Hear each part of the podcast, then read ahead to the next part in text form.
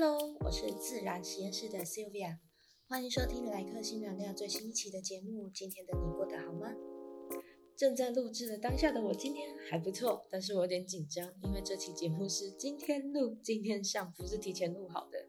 毕竟月初的时候工作真的有点太忙了，昨天真的太累，没有办法再做预录这个这件事情了。不过还好，我还是有抓到一点节奏的，所以我相信我今天一定是可以如期上架的。那么今天这一期呢，想要跟大家聊聊的主题是生气。这个主题预计会分几期节目来跟大家分享，而今天想跟大家主要分享的是生气的起心动念，也就是我们一千个生气的理由。如果你的脑海里面有响起音乐的话，我想我们应该年龄是相近的。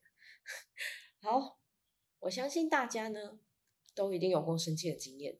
就是你可能遇到某一些事情，遇到某些状况之后，就会觉得非常的不爽，会想要发脾气，或甚至你不是想了，你真的就发脾气了，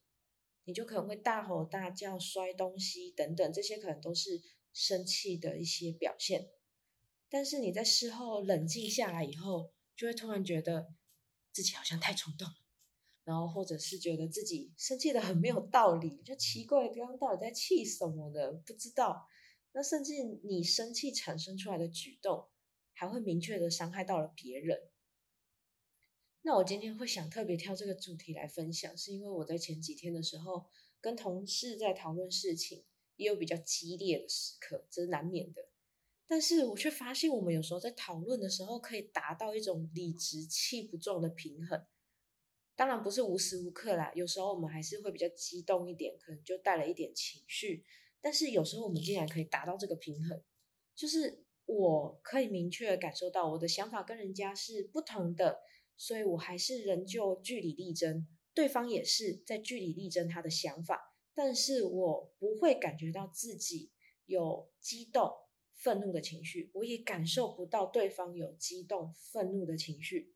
所以我们讨论完，甚至还可以互相开玩笑，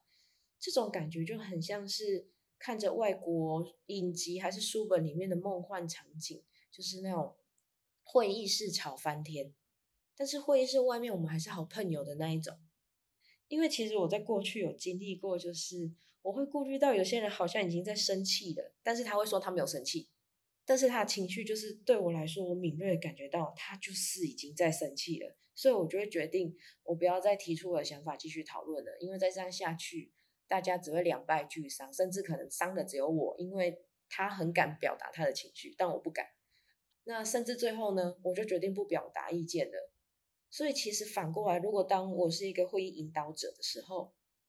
如果发现大家会因为担心不敢说。自己的想法的时候，这好像也不是我们讨论上想要达到的结果。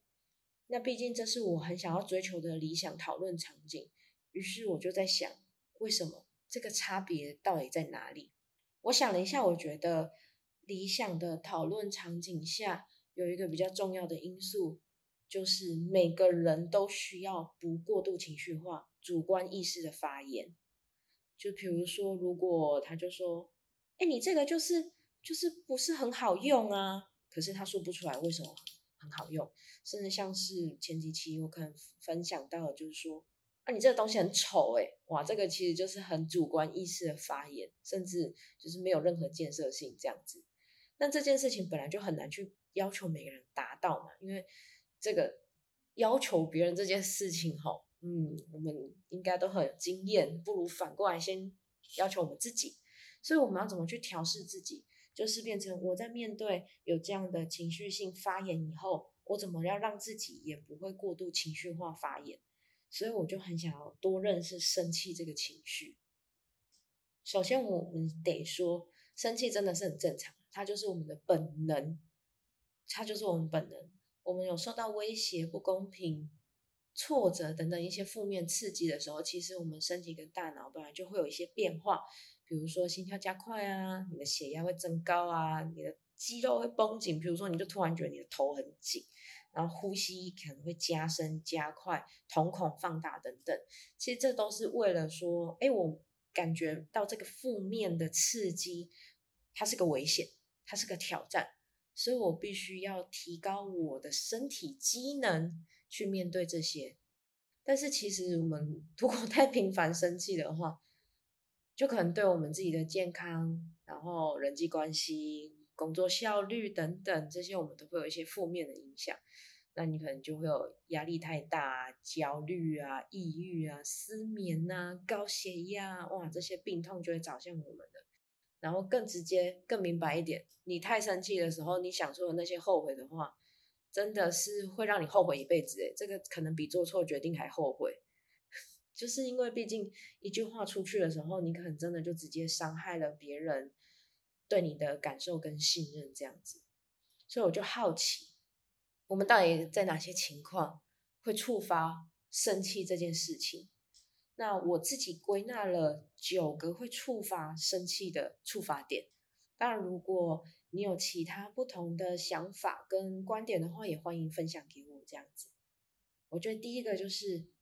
个人界限被侵犯的时候，就是比如说，我觉得你侵犯到我的隐私权了，你问到一些不该问的，我的空间没有被尊重的时候，我可能会生气。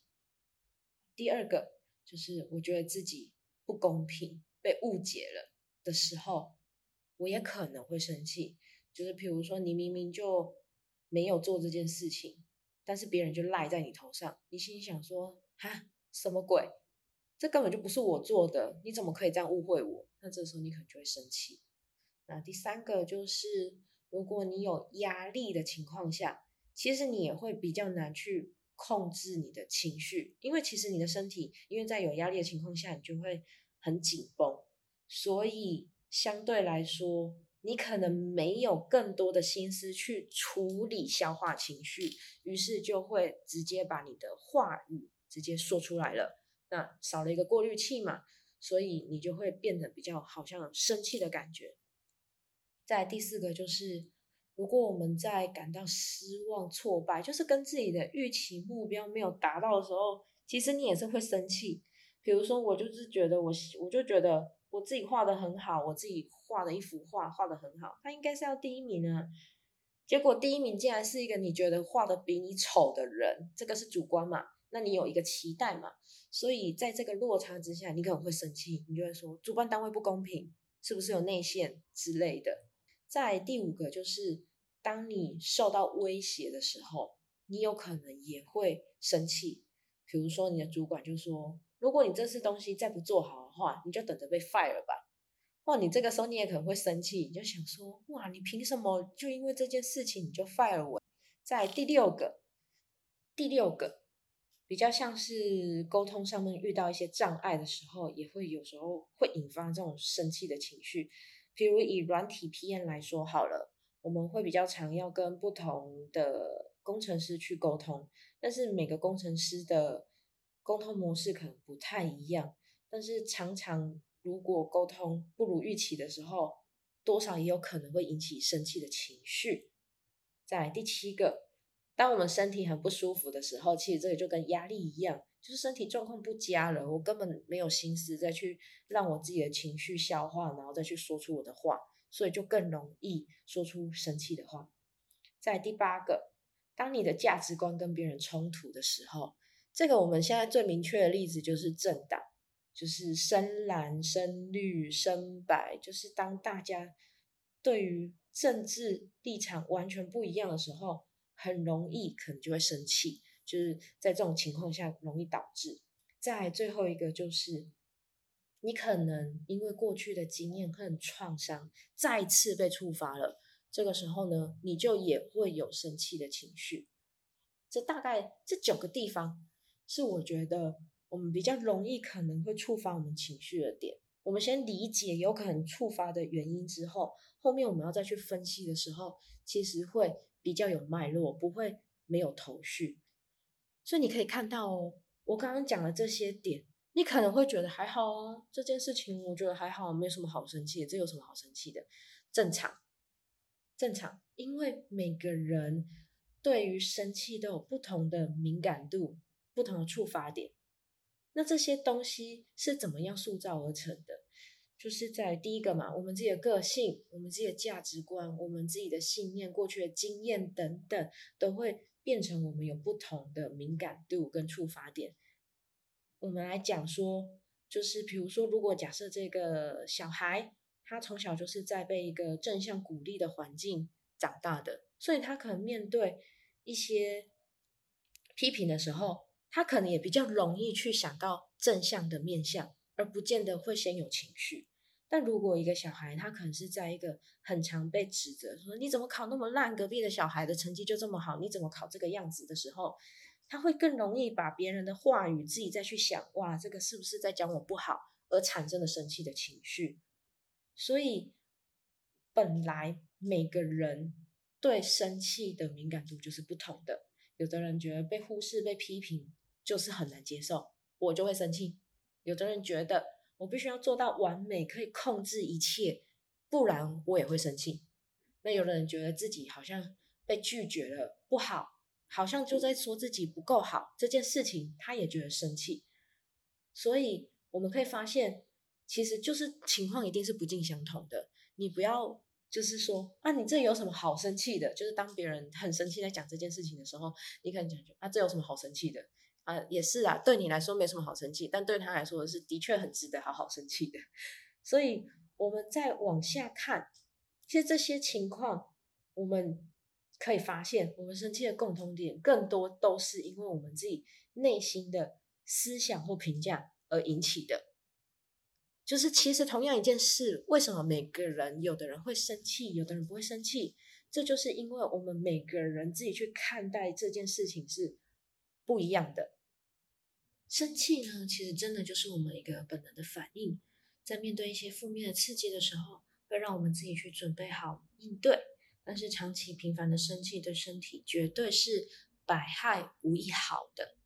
而在我们处理这些情绪以前，会想要更深入的了解生气的源头、出发点是什么。有可能是因为疲惫、有压力，也可能是有失望、有价值观冲突。或是觉得不被公平对待等等，这些都是有可能触发你生气的点，但又因为每个人的经验和个性不同，会被触发的时机和事件一定也会不同。那么今天的节目就是跟大家先分享关于我们生气的一千个理由，不知道有没有让你对生气这个情绪有在更深入的认识呢？节目尾声了，谢谢你在这个时刻选择聆听我的节目。希望在这短短的时间能为你的生活增添一丝陪伴感。如果你有任何想听的主题，想要回馈给我的东西，都可以到我的说明资讯栏这边，我有留一个表单的网址，你都可以填写给我哟。记得，其实不是事件本身让我们生气，而是我们对事情的看法和解释让我们生气。今天的节目到这边。而下一期我预计想要跟大家分享我通常会怎么去处理生气这个情绪，那么我们明天再见喽，晚安。